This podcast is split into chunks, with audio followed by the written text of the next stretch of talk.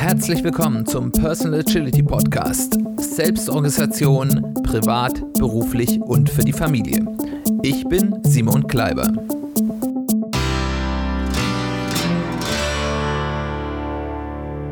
Herzlich willkommen zu einer weiteren Ausgabe des Personal Agility Podcast. Schön, dass du wieder eingeschaltet hast. Schön, dass du wieder dabei bist.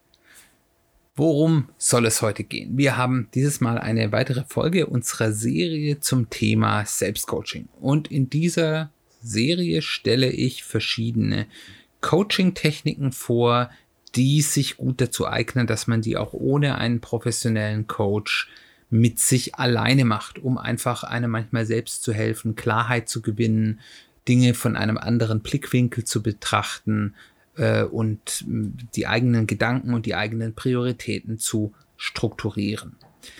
Wie immer eine kleine Warnung voraus. Ja, die Methoden, die ich hier vorstelle, sind gut geeignet, alleine zu machen, aber man sollte, wenn man sich selbst coacht, immer sich dessen bewusst sein, dass man bei sich selbst man nicht neutral ist, man immer dass die eigene Sicht und was man sehen kann, auch sehr stark vom eigenen Erfahren und der eigenen Meinung, die man über sich und sein eigenes Tun hat, geprägt wird und von daher natürlich beim Selbstcoaching bestimmte Effekte, die ein externer Coach erzielen kann, nicht erreicht werden. Das heißt, das ist, das sollte man sich bewusst sein.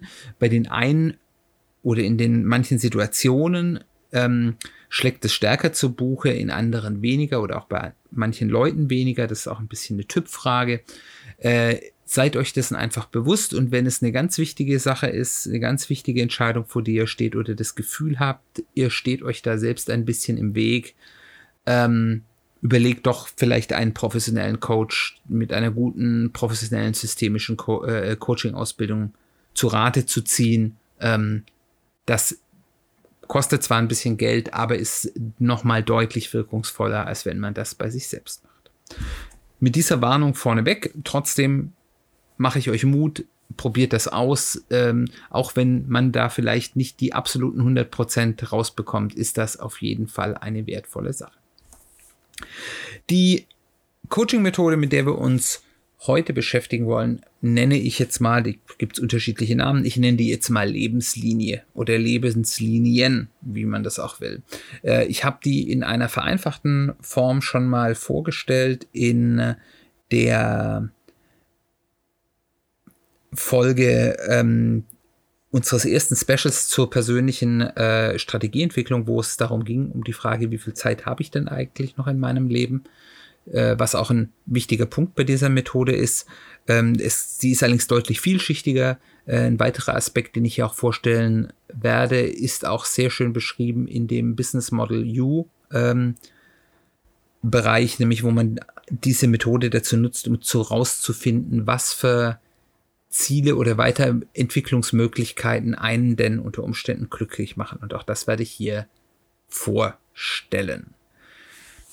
Wozu benutzt man diese Methode? Diese Methode ist eine Methode, die einem hilft, selbst Klarheit über die eigene Lebenszeit, die eigene Situation auf Gesamtlebensperspektive betrachtet, ähm, zu ja, visualisieren, klar zu machen, begreifbar zu machen. Sie hilft, eine sehr weit in die Zukunft, also wiederum Komplettlebensbetrachtung, Retrospektive über vergangene Lebensphasen zu machen und eben daraus äh, Rückschlüsse zu ziehen, was vielleicht Dinge wären, die für die Zukunft gut sind. Und eben auch einfach, um ein realistisches Bild zu haben, wie viel Zeit man eigentlich noch wahrscheinlich hat, wie viel Eile hat man, um bestimmte Ziele oder Wünsche zu realisieren, weil je nachdem, wie viel Zeit man wirklich noch hat, ähm, können unterschiedliche Strategien sinnvoll sein. Und ich kann aus eigener Erfahrung sagen, wenn man sich das nicht mal sehr bewusst und sehr nüchtern klar macht, kann das eigene Wahrnehmen, wo man eigentlich in seinem Leben steht, sehr stark davon abweichen, was eigentlich bei einer nüchternen Betrachtung die Realität ist. Und zwar in die eine oder in die andere. Ich glaube, wozu man es benutzen kann, wird gleich auch noch ein bisschen klarer, wenn ich beschreibe, wie man es durchführt. Und es ist auch wieder eine ganz einfache ähm, Methode. Ich brauche dazu einfach nur ein Blatt Papier. Ich empfehle ein kariertes Blatt Papier, vielleicht ein Lineal und ein Stift, vielleicht Stifte in unterschiedlichen Farben, um unterschiedliche Dinge da nochmal ein bisschen netter aufzumalen. Was man als erstes mal macht, ist eine ein Zeitstrahl sozusagen als X-Achse auf dieser ähm, auf diesem Blatt Papier einzuzeichnen, der deine Lebenszeit von deiner Geburt an bis zu deiner wahrscheinlichen Lebenserwartung. Wir wissen natürlich alle nicht, wie viel Zeit uns bleibt. Wir können alle morgen vom Blitz erschlagen, vom Auto überfahren, werden eine schwere Krankheit bekommen. Ist ja gerade in der aktuellen Zeit ja durchaus auch eine reelle Gefahr. Äh, wir wissen es nicht, aber es gibt äh, statistische Wahrscheinlichkeiten. Es gibt eine durchschnittliche Lebenserwartung, die wir haben. Die liegt ganz grob gesprochen, das hängt natürlich auch ein bisschen davon ab, wie alt man gerade ist, ähm, liegt äh, grob gesprochen bei Männern irgendwo aktuell bei 85 bis 90 Jahren und bei Frauen irgendwo zwischen 90 und 95 Jahren. Das wenn man das genauer wissen will, wo man da steht, man kann einfach mal mit diesen Zahlen äh, operieren oder wenn man das genauer wissen will, wie das je nachdem, nach dem eigenen aktuellen Alter da die aktuelle statistische Lebenserwartung ist, kann man das einfach mal googeln. Da gibt es diverse Rechner, gerade bei verschiedenen Versicherungsanbietern, die haben sowas gerne mal auf ihren Websites. Ähm, da kann man einfach mal schauen, wo man da rauskommt. Das Ganze kann man natürlich noch mal anpassen, wenn ihr also wisst, dass ihr zum Beispiel eine gute oder eine schlechte genetische Prädisposition habt, wenn also zum Beispiel irgendwie eure Eltern und Großeltern auch schon ganz besonders alt geworden sind, könnte man das als an Lass nehmen, dass ihr da vielleicht eine bessere Chance habt, besonders alt zu sein, wenn ihr aber auf der anderen Seite wisst, zum Beispiel auch eure äh, Verwandten sind früh gestorben oder es gibt irgendeine, äh, gibt bestimmte schwere Krankheiten, die in eurer Familie häufiger auftauchen oder ihr habt vielleicht irgendeine chronische Krankheit, die potenziell eure Lebenserwartung leider reduziert und da sollte man halt einfach auch ehrlich mit sich sein, dann kann man das eben auch entsprechend berücksichtigen. Es kommt da aber wirklich nur auf eine grobe Größenordnung an. Ihr müsst euch da nicht allzu sehr verkünsteln. Wenn ich diese X-Achse aufgemalt habe, zeichne ich darauf erstmal ein, wo ist heute, also wie alt bin ich jetzt gerade. Dann hat man schon mal diesen Zeitstrahl geteilt in die vergangene Lebenszeit und die wahrscheinlich zukünftige Lebenszeit. Und dann kann ich in diesem ersten Teil erstmal einzeichnen, was waren denn wichtige Ereignisse und Phasen in meinem Leben. Ähm, wann habe ich meine Ausbildung gemacht? Wichtige Beziehungen. Wann habe ich zum Beispiel geheiratet, wenn ich verheiratet wurde? Oder wie lange bin ich schon mit meinem Partner, Partnerin zusammen?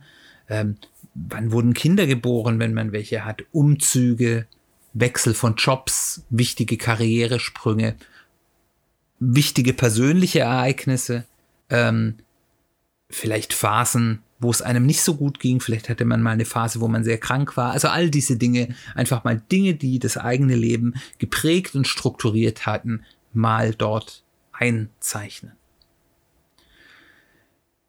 Das nächste, was man dann eben tun kann, ist sich Ziel Punkte für die Zukunft einzeichnen, soweit man die vorausplanen kann und will. Also das Typische ist zum Beispiel, wie lange will, darf oder muss ich noch arbeiten? Also will ist ja eine relativ einfache äh, beantwortete Frage. Es gibt Leute, die sagen, ach, ich will eigentlich so früh wie möglich in Rente gehen. Rente mit 40 ist ja dann immer so ein bisschen so der, das, das Wort realistisch und glücklich machen. Das ist es jetzt eine andere Frage. Oder andere sagen, nee, eigentlich mache ich meinen Job gerne. Ich möchte es eigentlich auch gerne noch länger machen. Und wie lange bin ich, glaube ich, denn dazu, vielleicht auch körperlich in der Lage zu sein? Dann ist das vielleicht ein höherer Weg. Und andere Leute, wenn man in einem Angestelltenverhältnis, da gibt es vielleicht noch ein bisschen mehr Flexibilität, aber gerade in einem Beamtenverhältnis ist, ist es meistens sehr genau definiert, in welchem Alter man denn dann in Rente oder Pension zu gehen hat, in den Ruhestand. Ähm, also das wäre zum Beispiel ein Zielpunkt in der Zukunft. Vielleicht habe ich auch Ziele, die ich mir selbst schon gesetzt habe, dass ich sage, bis zu einem gewissen Alter möchte ich bestimmte Dinge erreicht haben. Dann kann ich das auch mal da einzeichnen. Das ist dann sicherlich in der Betrachtung, dann steht sowas vielleicht dann auch irgendwann zur Diskussion, aber wenn man das als wichtige Überzeugung hat und es für einen relativ feststeht, dass das ein wichtiges Ziel ist, sollte man das auch mit einzeichnen. Was mache ich damit jetzt? Das ist jetzt ja nur sozusagen die Grundlagenarbeit. Das heißt, ich habe jetzt erstmal eine gute Visualisierung über meinen eigenen Stand im Leben gefasst. Wie viel ist schon vorbei? Wie viel ist noch vor mir? Und bereits hier ist allein bei dieser Frage hat man ganz häufig eine Misskonzeption. Ich habe so ein bisschen das Gefühl, gesellschaftlich gibt es eine ganz starke Überbetonung der Jahre zwischen 30 und 50. Die Jahre vor 30, wo man noch so in den 20ern ist, noch in der gefühlten Jugend quasi, werden nicht so wirklich ernst genommen. Und gefühlt ist für viele Leute, naja, wenn du jetzt über 50 bist, dann musst du auch nichts mehr Neues anfangen, dein Leben ist ja fast vorbei. Ähm, das ist jetzt ein bisschen zugespitzt, aber diese Grundannahme gibt es. Das heißt, irgendwie muss in diesen 20 oder vielleicht 25 oder 30 Jahren, äh, je nachdem, wie man das genau abschreckt, äh, absteckt, muss irgendwie das ganze Leben passieren. Und das ist natürlich Quatsch, weil gerade in dieser Zeit, gerade wenn man zum Beispiel Familie gründen will, wenn man Kinder bekommt, ist es ja häufig genau die Zeit, wo man Kinder und jugendliche Kinder dann zu Hause hat. Ähm, und damit ja ganz stark beschäftigt ist, auch unter Umständen, ähm, ist das vielleicht nicht, gar nicht die Zeit, wo, man so viel Zeit hat, um große Dinge zu machen. Und wenn wir uns vorher eben mal angehört haben, dass so die statistische Lebenserwartung, wenn ich das jetzt nicht geschlechterspezifisch äh, festmache, so irgendwo 90 plus minus ist, dann habe ich nach 50 noch eine ganze Menge Zeit. Nämlich 40 Jahre das ist fast mein halbes Leben. Und wenn man mal sagt, die ersten zehn Jahre des Lebens sind vielleicht noch nicht so bewusst gesteuert, dann im Endeffekt das halbe Leben habe ich da eigentlich noch vor mir. Und ähm, sich das klar zu machen, wo stehe ich, wie viel auch von meinem beruflichen Leben, äh, wie viel habe ich noch vor mir. Das ist ja auch dann ganz interessant, wenn man sagt, okay, da bin ich in den Beruf eingestiegen, ähm, da will oder muss oder soll ich in Ruhestand gehen? Wo stehe ich denn da in meinem Karrierepfad? Sich das einfach mal bewusst zu machen und zu schauen, ähm, ist denn mein eigentliches Gefühl über meinen Stand im Leben, auf dessen Basis ich ja auch viele Entscheidungen vielleicht treffe, ist das denn übereinstimmend mit dem, was ich da jetzt sehe? Und wenn das so ist, dann herzlichen Glückwunsch, dann hast du da eine gute Sicht, eine realistische Sicht auf dein, dein Leben. Das, das ist super, dass du dir das bestätigt hast. Ich werde allerdings, ich würde mit dir wetten, dass zumindest den allermeisten von euch es so geht, wie es mir auch ging, dass es da durchaus eine signifikante Diskrepanz zwischen dieser gefühlten Sicht, auf dessen Basis man Entscheidungen getroffen hat und der Sicht, wie sie dort dargestellt hat, gibt. Und mir hat das sehr geholfen, einfach auch Klarheit darüber zu gewinnen, was geht, was geht nicht, was ist eilig, was ist nicht eilig. Und da kann ich eben genau zukunftsgerichtet einiges rausfinden. Eben, welches Tempo muss ich denn anlegen, um bestimmte Ziele zu erreichen? Habe ich da jetzt wirklich nur noch für eine Sache, für die ich vielleicht weiß, da brauche ich mindestens fünf bis zehn Jahre, habe ich auch nur noch diese fünf bis zehn Jahre? Ähm, Oder habe ich da viel mehr Zeit? Kann ich mir vielleicht Zeit lassen, wenn ich in meinen Zwanzigern bin? Dann habe ich vielleicht auch noch mehr Zeit, mal Dinge auszuprobieren. Vielleicht stelle ich dann fest, okay, ich muss mich jetzt noch nicht so festlegen, weil das reicht, wenn ich das vielleicht in zehn Jahren sicher weiß, in welche Richtung es zum Beispiel beruflich bei mir weitergeht. Habe ich vielleicht auch noch Zeit für mehrere Versuche? Wenn zum Beispiel mein Ziel ist, ich möchte in meinem Leben noch ein Unternehmen gründen dann wissen wir ja alle, Startups ähm, haben eine relativ große Wahrscheinlichkeit, dass sie schiefgehen. Insbesondere das allererste, das man macht, weil man einfach da die Erfahrung noch nicht hat. Und wenn ich da weiß, okay, ich werde vielleicht für einen Startup-Versuch werde ich vielleicht irgendwie so drei bis fünf Jahre brauchen, bis ich weiß, ob es denn klappt oder nicht klappt. Und danach brauche ich vielleicht auch noch mal drei bis fünf Jahre, um dann wieder meine Polster aufzusatteln, um den nächsten Versuch starten zu können. Dann kann ich sehen, okay, wenn ich noch so viel Zeit habe in meiner beruflichen Lebenszeit, wie viele Versuche habe ich denn noch?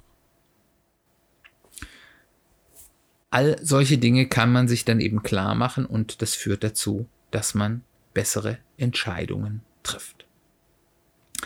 Man kann dann eben auch zukunftsgerichtet auch zum Beispiel sagen, wann muss ich denn umsteuern? Also ich kann das mal ein Beispiel aus meiner eigenen Geschichte sehen. Ich habe gesehen, ich war ja lange Zeit als ähm, ja, Freelancer im IT-Sektor äh, ähm, tätig, ganz früher mal als, als klassischer Softwareentwickler und dann eben in anderen Rollen, Architektenrollen, äh, Projektleitungsrollen, wo ich ja dann ähm, eben auch zur Agilität gekommen bin und dann eben zum Beispiel als Scrum Master unterwegs war. Und da habe ich gesehen, in dieser Branche gibt es bei Freelancern ab so einem gewissen Alter, was so irgendwie so um die 50 beginnt, bei manchen ein bisschen früher, ein bisschen später im Kopf der Leute, die hiren, die einen, die, die, die Freelancer einstellen, eine gewisse Altersdiskriminierung wo dann so die Zweifel sind, naja, wenn ich den einstelle, ist der vielleicht häufiger krank oder kennt der sich noch mit den neuesten Techniken aus? Ähm, und das ist gar nicht bösartig, sondern das liegt einfach in, in, in der Natur der Sache. Und ich habe eben einfach gesehen, dass bei teilweise auch sehr, sehr kompetenten äh, älteren Kollegen, dass die deutlich schwerer hatten, neue Projekte zu akquirieren, obwohl die vielleicht sogar die besseren Leute gewesen wären, weil die einfach eine irre Erfahrung haben. Und wenn die Leute halbwegs geistig flexibel geblieben sind und weiter gelernt haben, dann ist das sicherlich die bessere Wahl gewesen als ein 20-something oder 30-something. Ähm, natürlich gibt es da auch die Gegenbeispiele, die dann dieses unterbewusste Vorurteil bestätigen, aber es gibt, ich habe das gesehen, es gibt das. Und diese Beobachtung habe ich interessanterweise oder glücklicherweise gemacht in einer Zeit, wo ich genau diese Übung das erste Mal für mich selbst gemacht habe. Das war so vor sechs, sieben Jahren ungefähr.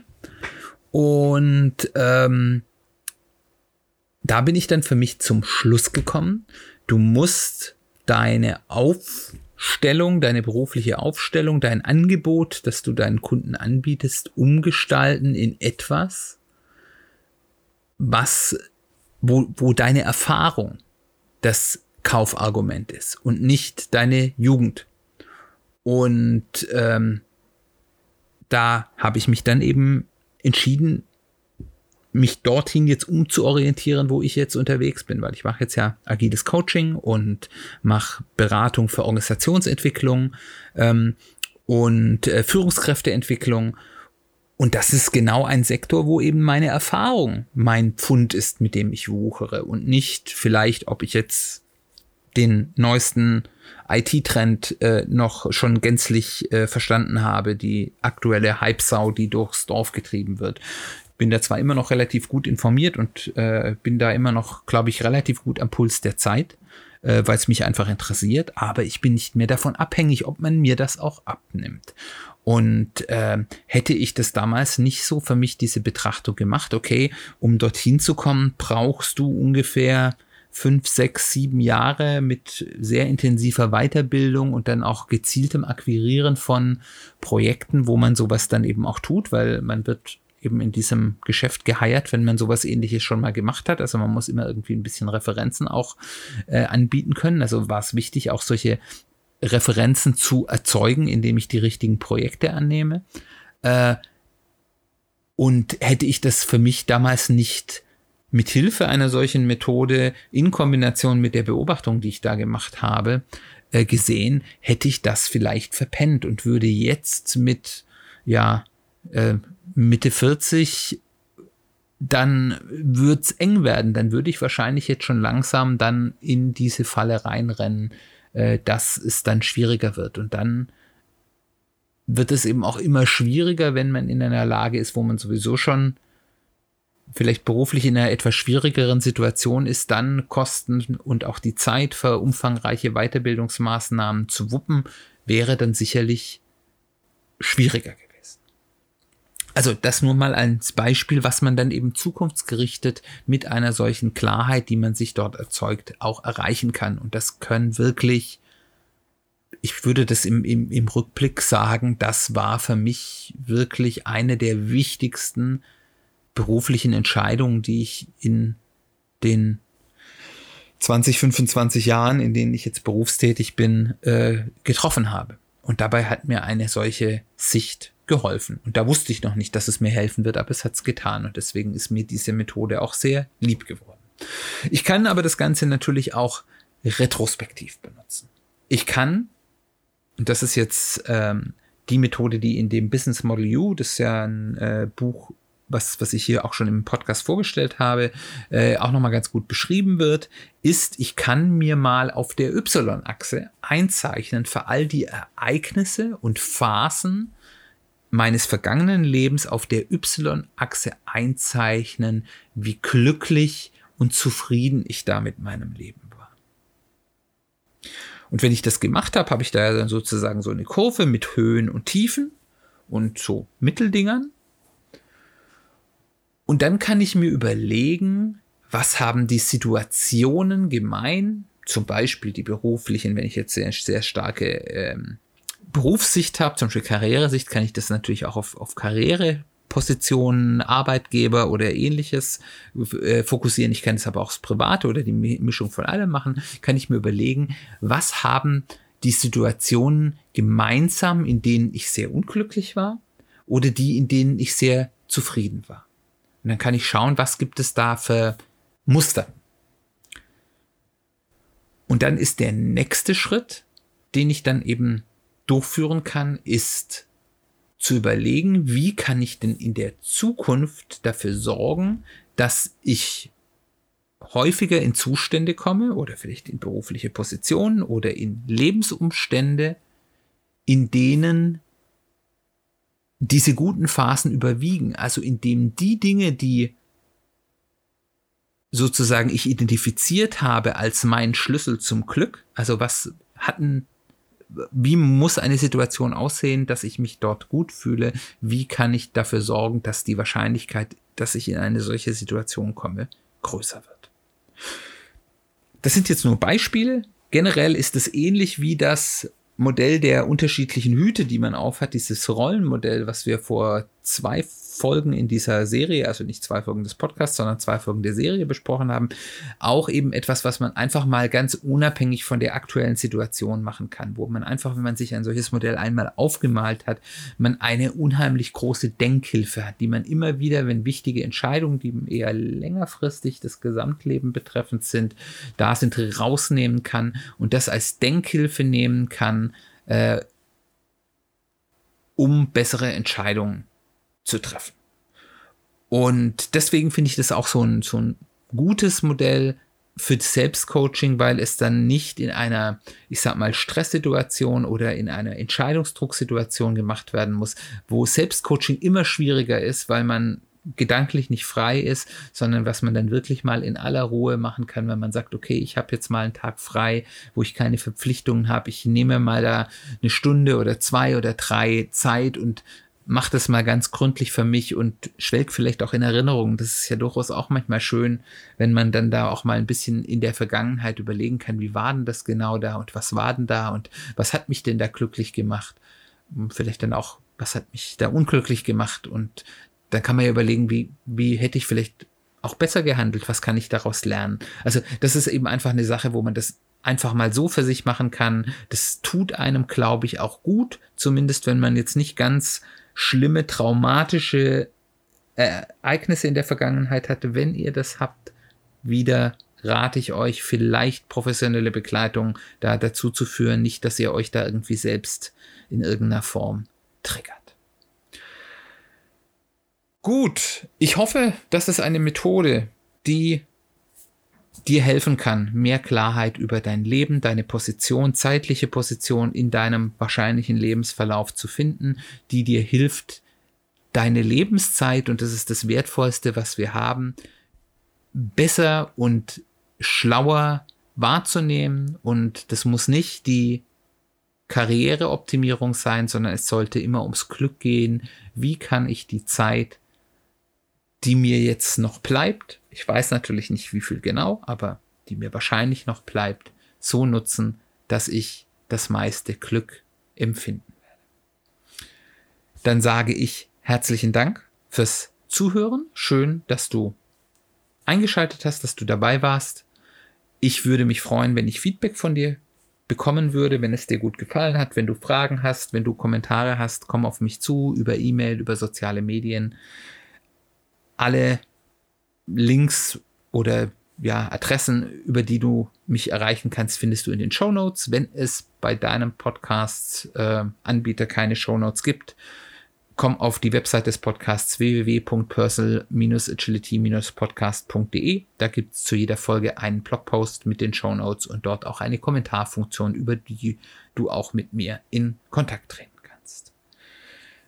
Ich freue mich, dass wenn es dir gefallen hat, dass du mich weiterempfiehlst, sei es im Freundeskreis, Familienkreis, Kollegenkreis, sei es über Postings auf sozialen Medien oder gerne auch in Form von Reviews auf deiner Podcasting-Plattform, falls die das anbietet, oder besonders auch Apple Podcasts, iTunes. Das ist gut, um einfach mehr Sichtbarkeit zu erreichen.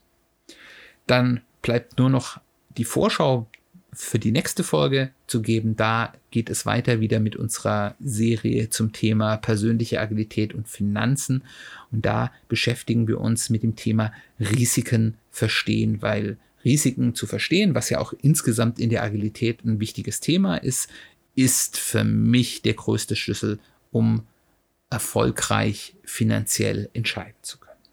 Dann nochmal herzlichen Dank fürs Zuhören. Wir hören uns bald wieder.